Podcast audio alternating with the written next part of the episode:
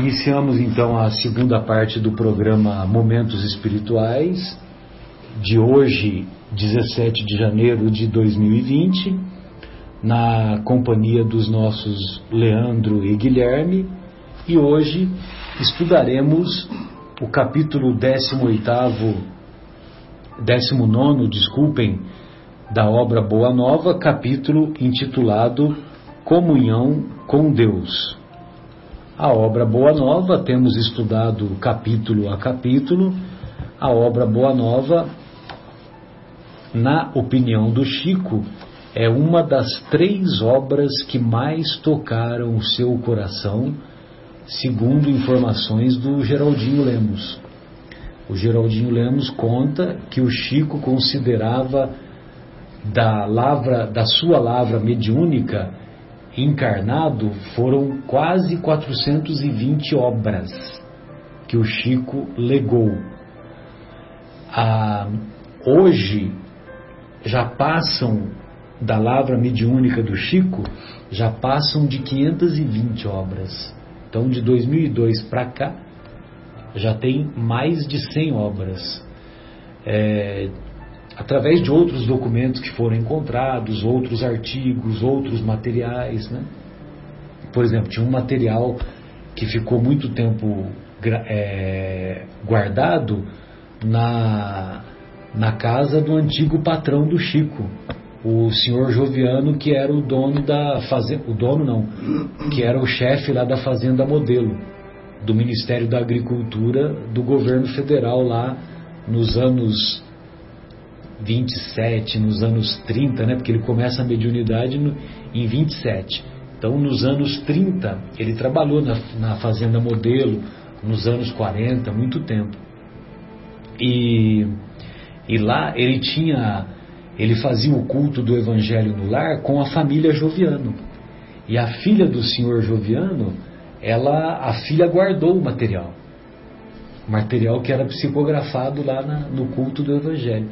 E isso depois se desdobrou, eu não sei se foi em uma obra ou duas obras, né? E tem muitas fitas também que foram transcritas, né? Sim. Muitas gravações dele, do próprio Chico, próprio né? Chico. De, de, reuniões mediúnicas e conversas também que eles botaram tudo em, em texto e, e, transformaram em livros, né? Exato. E, e o Chico diz que é, três obras mais tocaram o seu coração.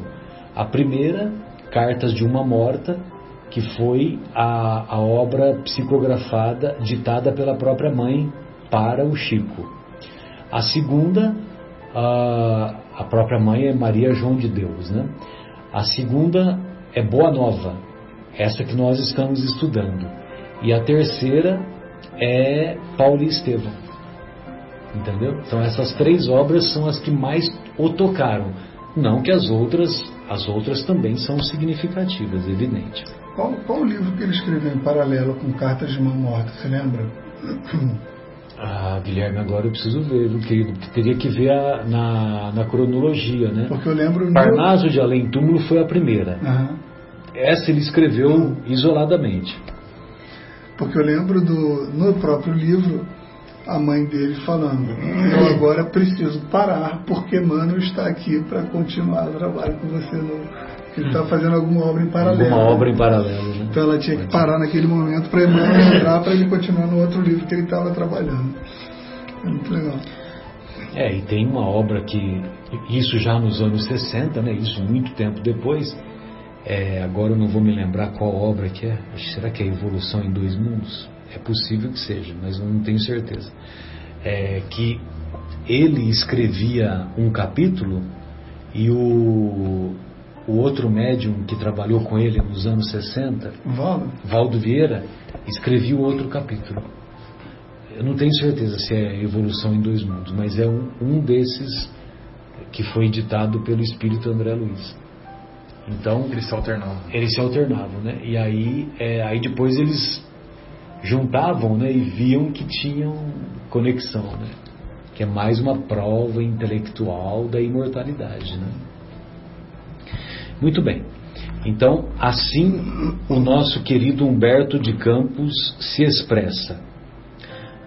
As elucidações do mestre relativamente à oração, sempre encontravam nos discípulos certa perplexidade, quase que invariavelmente em virtude das ideias novas que continham acerca da concepção de Deus como Pai carinhoso e amigo.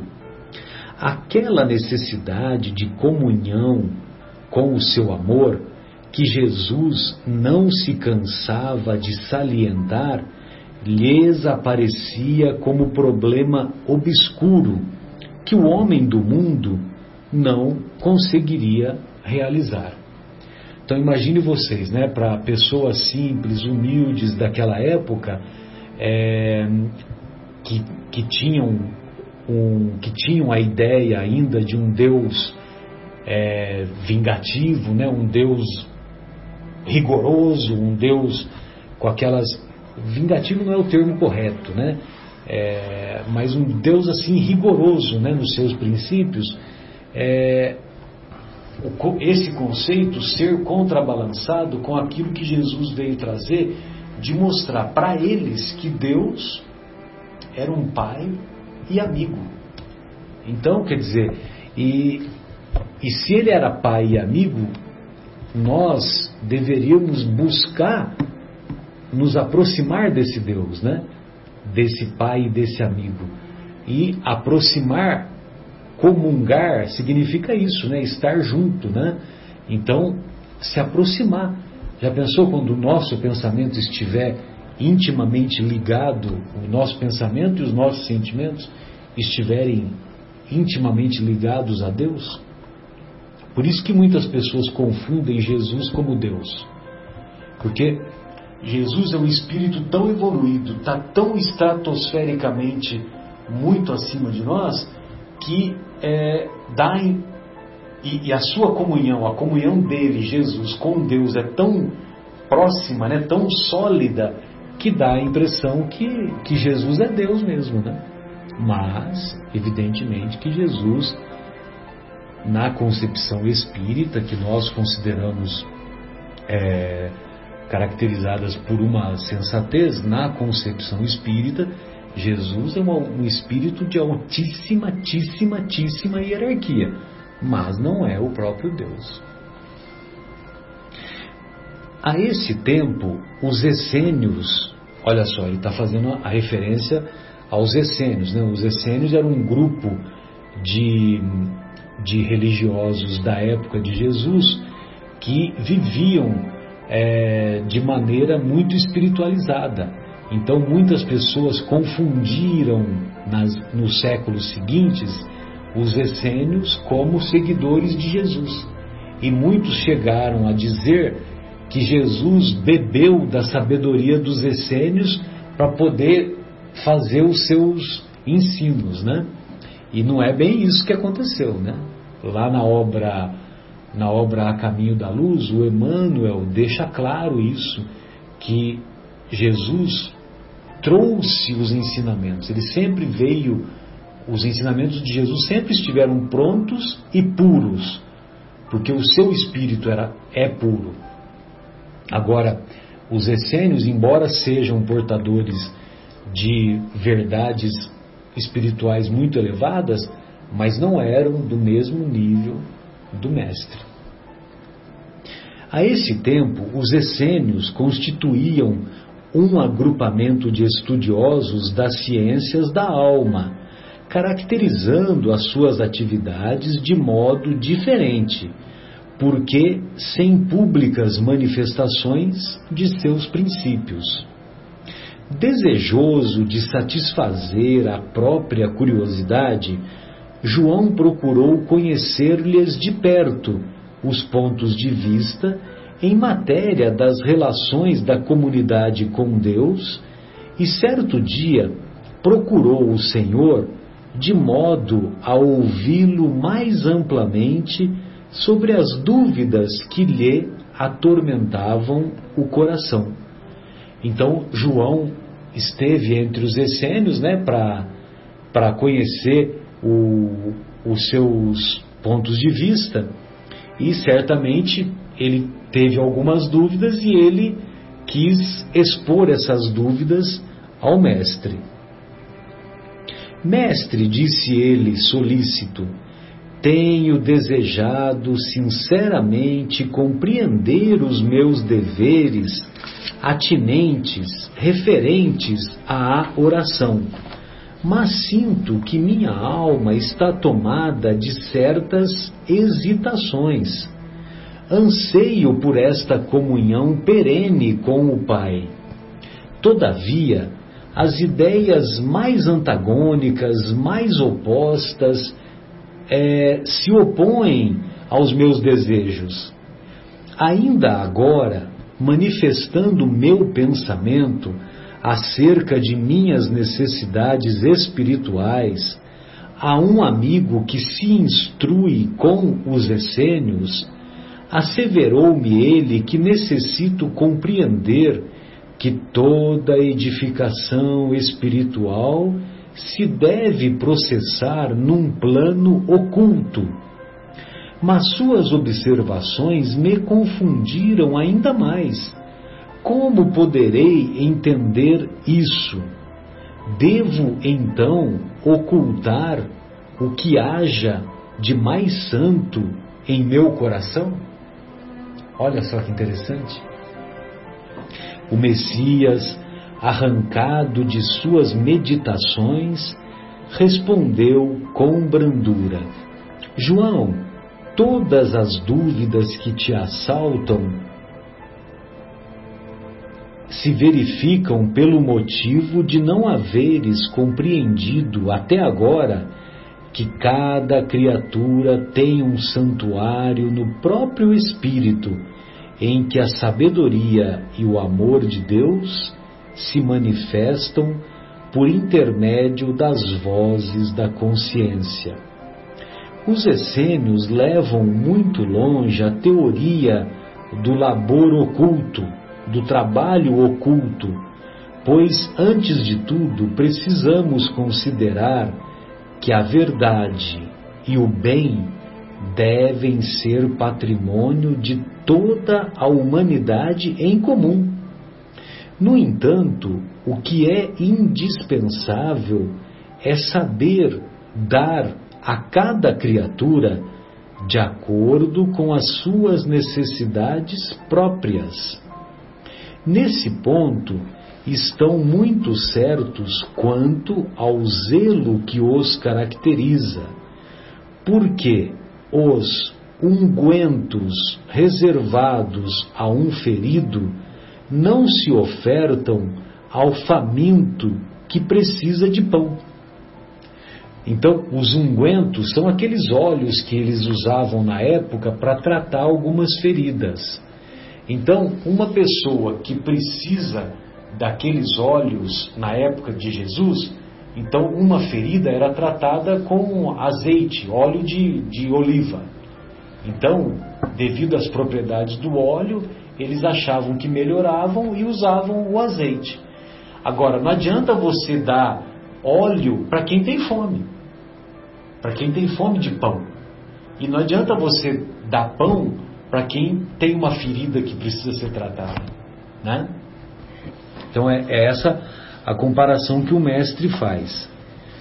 Também eu tenho afirmado que não poderei ensinar tudo o que desejara aos meus discípulos, sendo compelido, sendo obrigado a reservar outras lições do Evangelho do Reino para o futuro, quando a magnanimidade divina permitir que a voz do Consolador se faça ouvir entre os homens sequiosos de conhecimento. Você viu que ele coloca Consolador com C maiúsculo, referindo-se é, à terceira revelação que se manifestaria 18 séculos depois. Sensacional. Não tens observado o número de vezes em que necessito recorrer a parábolas para que a revelação não ofusque o entendimento geral? No que se refere à comunhão de nossas almas com Deus, não me esqueci de recomendar que cada espírito ore, cada espírito faça preces no segredo do seu íntimo, no silêncio de suas esperanças e aspirações mais sagradas.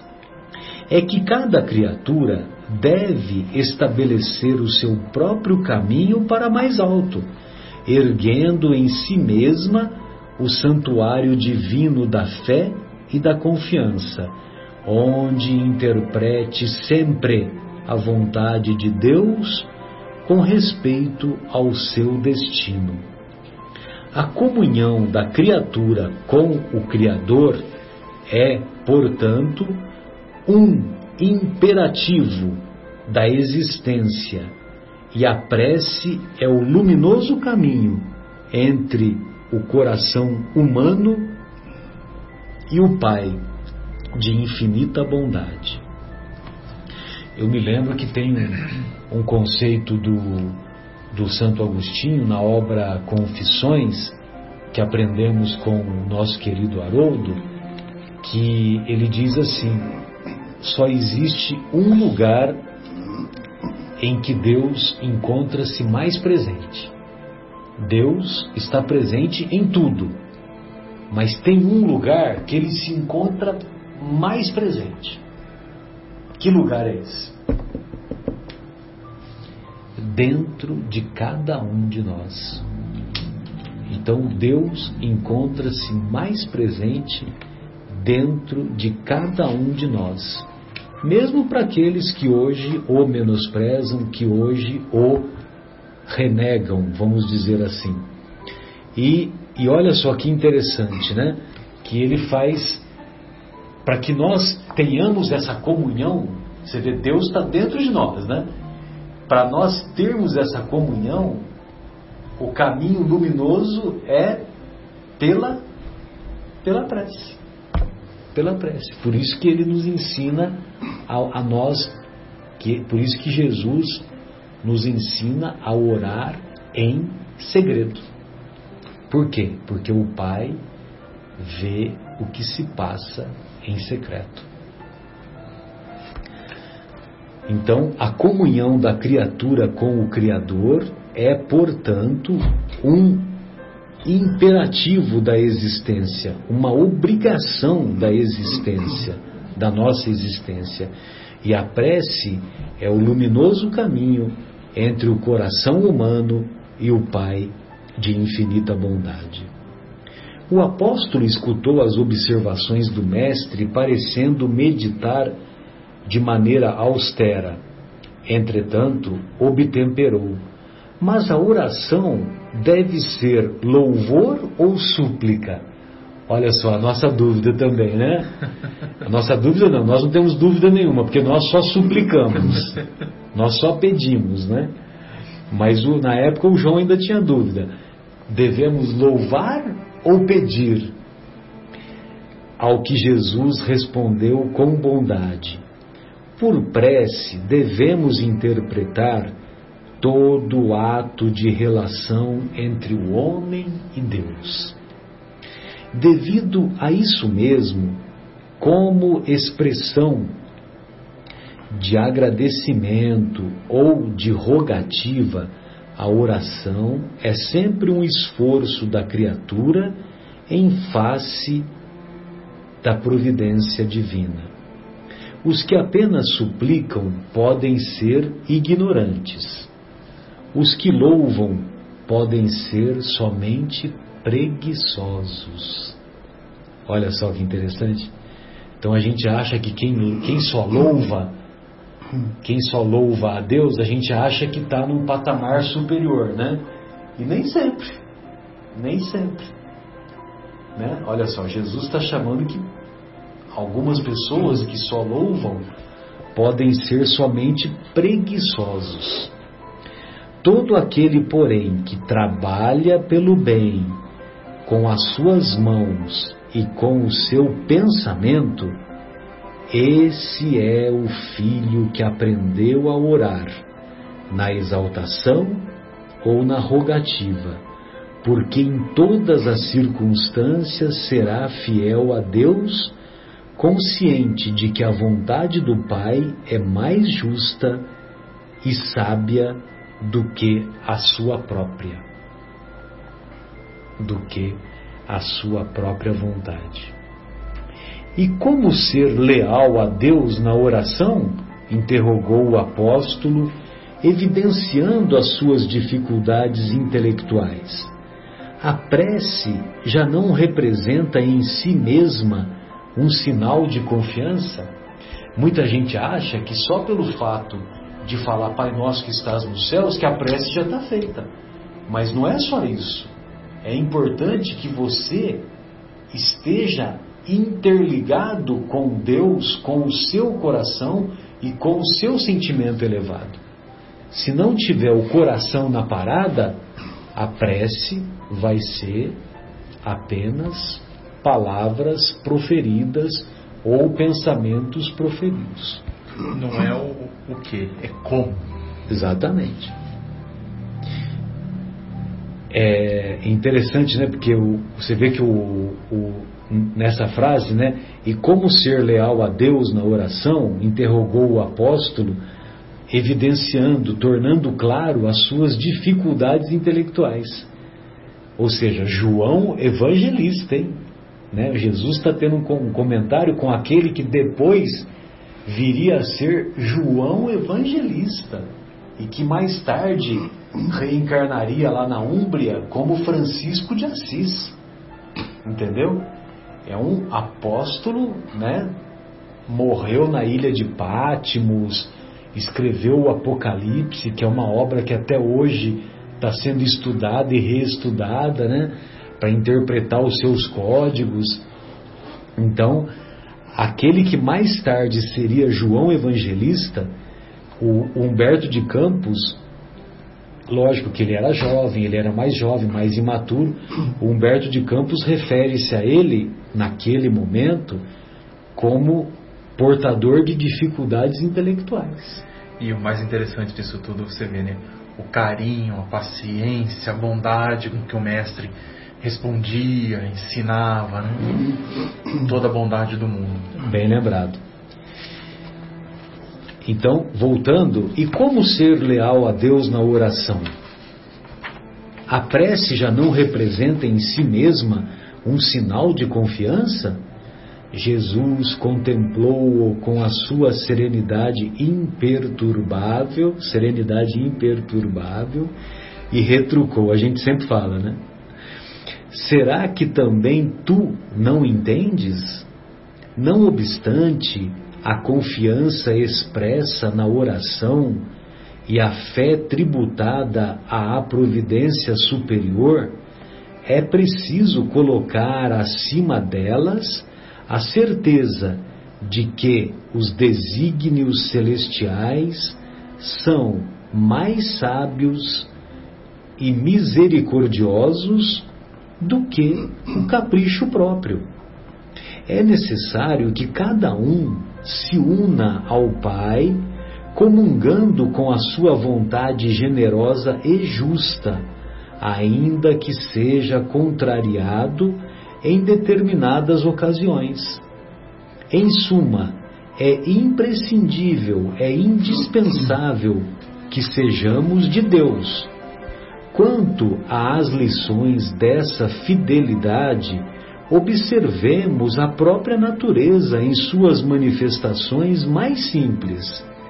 Dentro dela agem as leis de Deus e devemos reconhecer que todas essas leis correspondem à sua amorosa sabedoria, constituindo-se suas servas fiéis no trabalho universal. Já ouviste falar alguma vez que o sol se afastou do céu, cansado da paisagem escura da terra, alegando a necessidade de repousar? A pretexto de indispensável repouso, teriam as águas privado o globo terrestre de seus benefícios em certos anos?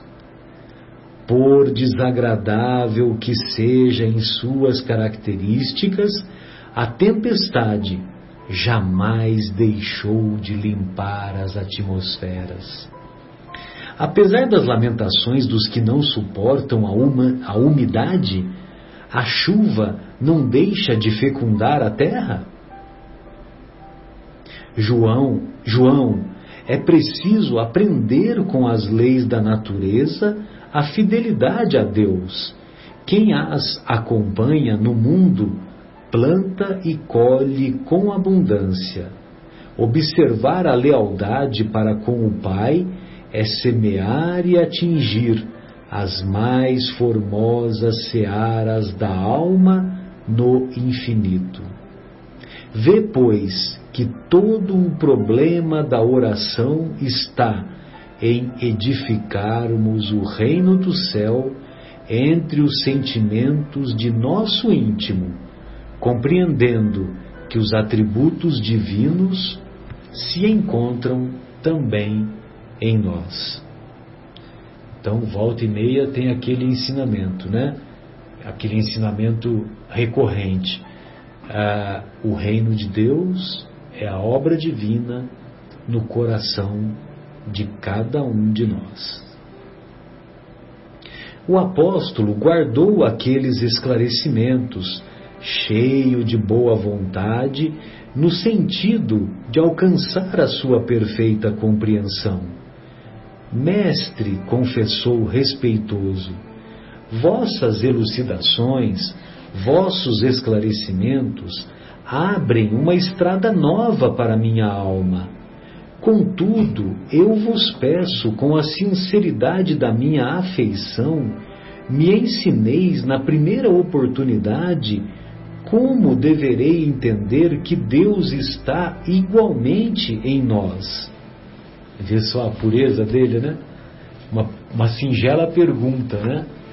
É, como deverei entender que Deus está igualmente em nós? O Messias fixou nele o olhar translúcido e, deixando perceber que não poderia ser mais explícito com o recurso das palavras, disse apenas: Eu to prometo. Então, quer dizer, se Jesus prometeu é porque ele ia cumprir, né? A conversação que vimos de narrar verificara-se nas cercanias de Jerusalém, numa das ausências eventuais do Mestre do círculo bem amado de sua família espiritual em Cafarnaum. No, no dia seguinte, Jesus e João demandaram Jericó a fim de atender ao programa de viagem organizado pelo primeiro, organizado pelo próprio Jesus. Na excursão a pé, ambos se entretinham em admirar as poucas belezas do caminho escassamente favorecido pela natureza. A paisagem era árida e as árvores existentes apresentavam as frondes recurvadas, entremostrando a pobreza da região que não lhes incentivava o desenvolvimento. Não longe de uma pequena herdade, o mestre e o apóstolo encontraram um rude lavrador cavando grande poço à beira do caminho. Bagas de suor lhe desciam da fronte, mas seus braços fortes iam e vinham à terra na ânsia de procurar o líquido precioso. Ante aquele quadro, estacionou com o discípulo a pretexto de breve descanso e, revelando o interesse que aquele esforço lhe despertava, perguntou ao trabalhador: Amigo, que fazes? Busco a água que nos falta, redarguiu com um sorriso o interpelado. A chuva é assim tão escassa nestas paragens? Tornou Jesus, evidenciando afetuoso cuidado. Sim, nas proximidades de Jericó, ultimamente, a chuva se vem tornando uma verdadeira graça de Deus. O homem do campo prosseguiu no seu trabalho exaustivo, mas, apontando para ele, o Messias disse a João em tom amigo: Este quadro da natureza é bastante singelo, porém, é na simplicidade que encontramos os símbolos mais puros. Observa, João, que este homem compreende que sem a chuva não haveria mananciais na terra, mas não para em seu esforço, procurando o reservatório que a providência divina armazenou no subsolo. A imagem é pálida, Todavia, chega para compreenderes como Deus reside também em nós.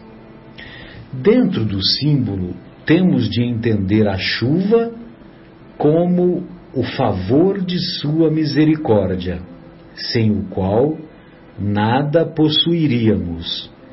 Esta paisagem deserta de Jericó pode representar a alma humana vazia de sentimentos santificadores.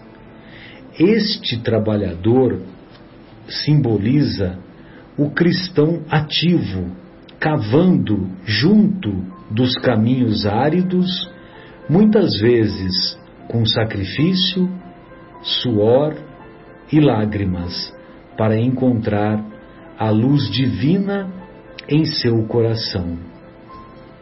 E a água é o símbolo mais perfeito da essência de Deus, que tanto está nos céus como na terra. Essa explicação foi demais, hein? Que coisa maravilhosa, hein? E como a gente estava falando, nosso, nós mesmos somos 70% água, né? E nós somos 70% água, bem lembrado. Olha só que coisa maravilhosa! A chuva é o favor da misericórdia de Deus. A chuva é que é, que, que é aquilo que o trabalhador espera. Mas no caso está sem chuva. A paisagem representa a alma humana, a paisagem deserta, né? Representa a alma humana vazia de sentimentos sentimentos santificadores, evidentemente. O trabalhador representa o cristão ativo, que está lá, está lutando, está cavando, está se esforçando, suor, lágrimas, né? A gente sempre faz aquele, aquele comentário que a evolução espiritual não se dá pelo elevador, né? É, ela se dá degrau por degrau, com muito suor, com, muita, com muito esforço. E para nós alcançarmos a evolução espiritual, nós temos que desidratar. Desidratar no sentido de suar bastante. É melhor que seja com suor do que com lágrimas. Lágrimas também vão desidratar, mas aí lágrimas já envolve dor, já envolve sofrimento, né? Então, a paisagem representa a alma humana, o trabalhador simboliza o cristão ativo que está cavando, que está trabalhando. E, e a água simboliza a essência de Deus, a água, a água que ele está buscando, né? Cavando a terra, ele está buscando a água. Então, representa que Deus está lá, né? Como Deus também está cá, dentro de nós. E como o Guilherme bem lembrou, 70% do nosso corpício é água. E ainda tem aquela história do, do japonês lá, da água, né? Masaru Emoto. Masaru Emoto. O discípulo guardou aquelas palavras sabendo que realizara uma aquisição de claridades imorredoras, claridades imortais. Contemplou o grande poço, onde a água clara começava a surgir depois de imenso esforço do humilde trabalhador que o procurava desde muitos dias e teve nítida compreensão do que constituía a necessária comunhão com Deus. Experimentando indefinível júbilo no coração, tomou das mãos do Messias e as osculou. Ósculo, né, uma palavra antiga, né, que significa beijar. Beijar, oscular, beijar. Tomou das mãos do mestre e as osculou com a alegria do seu espírito alvoroçado. Confortado, como alguém que vencera grande combate íntimo, João sentiu que finalmente compreendera. Sensacional, né? Ele ficou tão emocionado, né? Tão gratificado que ele tomou as mãos do mestre e, e as beijou, né? Deve ter sido um, um sentimento tão elevado, né? Que como se ele tivesse Sabe quando você volta da anestesia? Já tomou anestesia já? Quando você volta, você não volta meio eufórico, né? Meio, né? Uhum. Daquele jeito, né? Inclusive, você sabe que a, a, a, nossa querida Sônia foi operada ontem, né? Graças a Deus correu tudo bem, né? Só que antes da cirurgia, lógico que todos estávamos ansiosos, né? Apesar de eu ser ginecologista, de estar acostumado a, a operar, etc, etc, eu também estava ansioso. E o, o, meu filho mais velho, né, o Vitor, o Vitor, na, na véspera, ele falou assim para a Sônia, né, que lógico, né, que é mãe dele, né, ele também estava ansioso, né, ele falou, mãe, se você vir a luz, foge da luz. foge da luz, porque é, se a senhora for ao encontro da luz, significa que a senhora está indo para o outro lado, né? É muito comum aquelas experiências de quase morte, né? Aquelas experiências, os relatos das pessoas que voltam da anestesia, que viram um túnel com uma luz intensa, né? Então ele, né, como filho, estava preocupado que que pudesse acontecer alguma infelicidade, né? E, e evidentemente, né, sejamos sinceros, né? Ah, tem muitas pessoas que mais temem a anestesia do que a própria cirurgia, né? Felizmente a técnica cirúrgica evoluiu muito, mas a técnica anestesiológica também evoluiu muito. E, e hoje o risco de ter um, um problema, de ter uma complicação anestesiológica hoje é comparado com o risco do avião cair. Então, é, ninguém fala dos milhares de voos que ocorrem todo dia e que, e que cumprem o trajeto, né? chegam ao seu destino. Agora todo mundo fala de um avião que, que cai. Entendeu? Então esse é o problema, né? Que é o nosso foco o nosso foco está muito relacionado ainda nas coisas imperfeitas, né? Talvez porque sejamos imperfe muito imperfeitos, né? Uhum. Mas muito legal, né? Esse comentário aqui que o mestre fez, né?